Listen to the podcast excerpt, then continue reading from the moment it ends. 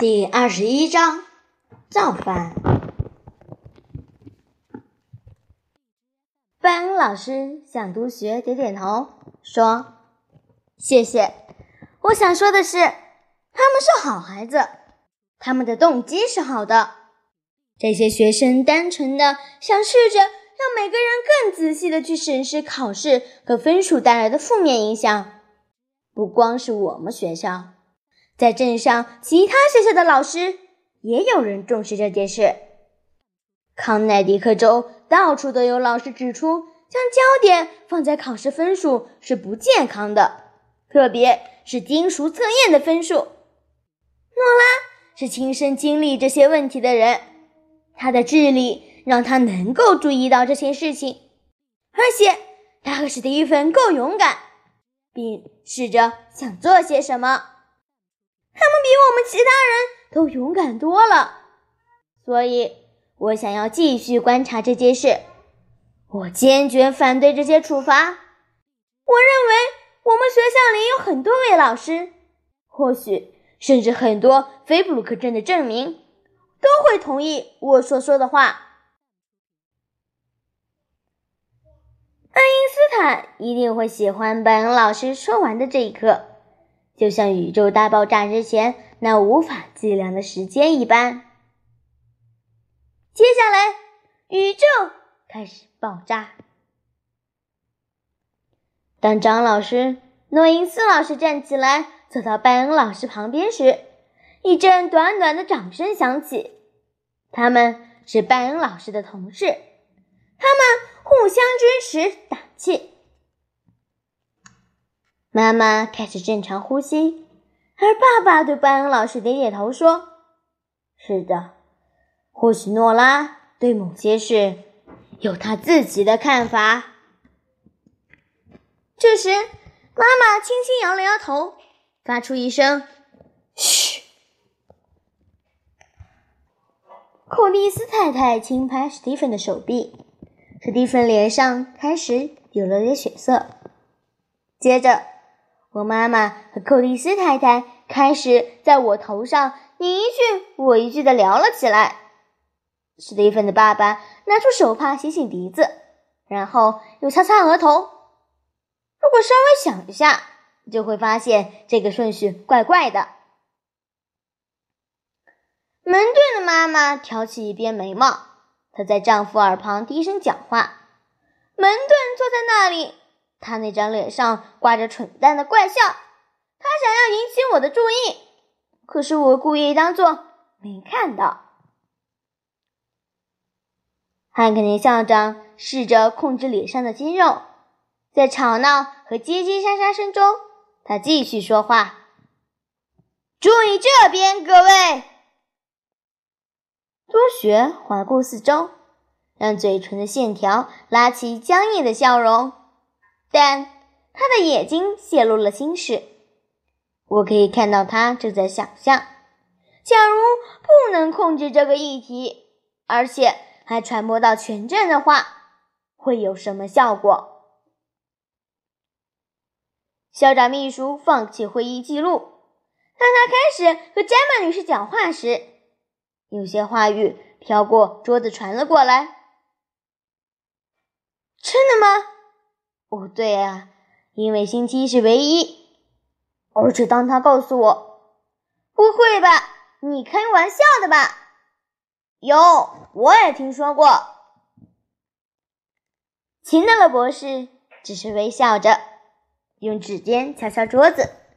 这个心理学家正在自得其乐。我呢？我立刻试着理解每件事，然后。我看着拜恩老师，他又坐回椅子上，将双手合拢放在膝盖上。我们交换了眼神，只有一秒钟的时间。那一瞥包含了许多内容。这不是老师和学生的关系，这是人和人的交流时刻。最后，汉克林校长把声调提高了八度。大家请保持秩序，拜托，请安静。现场安静下来后，他说：“谢谢大家。现在我有一两个想法，但是请我们的督学先说说他的想法吧。”泰尔森督学将笑容锁定在一个位置，可是我感觉得出来，他不知道该说什么。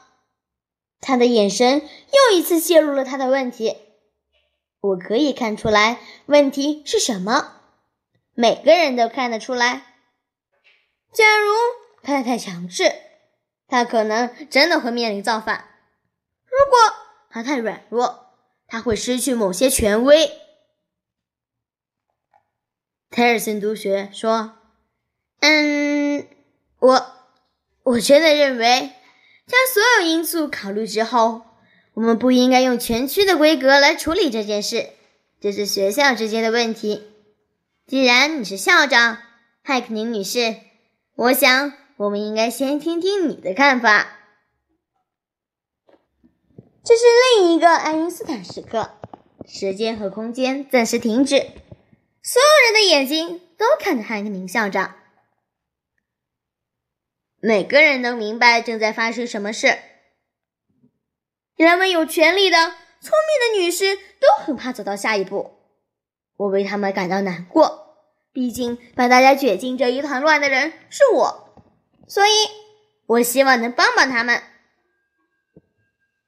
于是，事情开始产生变化，一些新的变化。我一直是电灯泡女孩，从天而降的点子一来就发光，就像午后晴空的闪电。砰！我有新主意了。这次不一样，我的确想到一个主意，然而是轻柔的，这比较像是我正在看着开阔的青绿草坪，那里有云飘过，或是一阵清风吹来。这时，草地上的叶片啪啪作响。清脆而生机勃勃。走过草坪，我可以看到思考的足迹，一条简易的路径，而我知道它一直在那里。这条路是为我所设，我只需要做那件还没有出现的好事。我举起手。汉克宁校长没有现在更情愿让别人发言了。他说：“诺拉，我不知道为什么讲话前要先站起来，不过我这样做了。我说，汉克宁校长，假如你同意的话，我想要跟所有参与这件事的同学说些话。我想，我必须说些话，对大家说，然后。”不论你和泰尔森同学决定要怎么处罚，我都接受。史蒂芬快速站起来，我也是。我们两个再次肩并肩，平等的伙伴。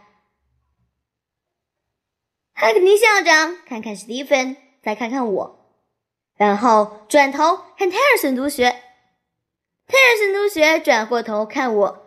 然后回头看着汉克宁校长，接着汉克宁校长又看看我说：“这似乎是合理的要求。我想我们现在所有人应该去图书馆了。这想必对每个人而言都是合理的要求，因为大家似乎都松了口气。当大家开始站起来朝办公室的门走去时，爸爸。”往我这边靠过来，低声说：“我真心希望你知道你在做什么。”我低声回答：“我也是。”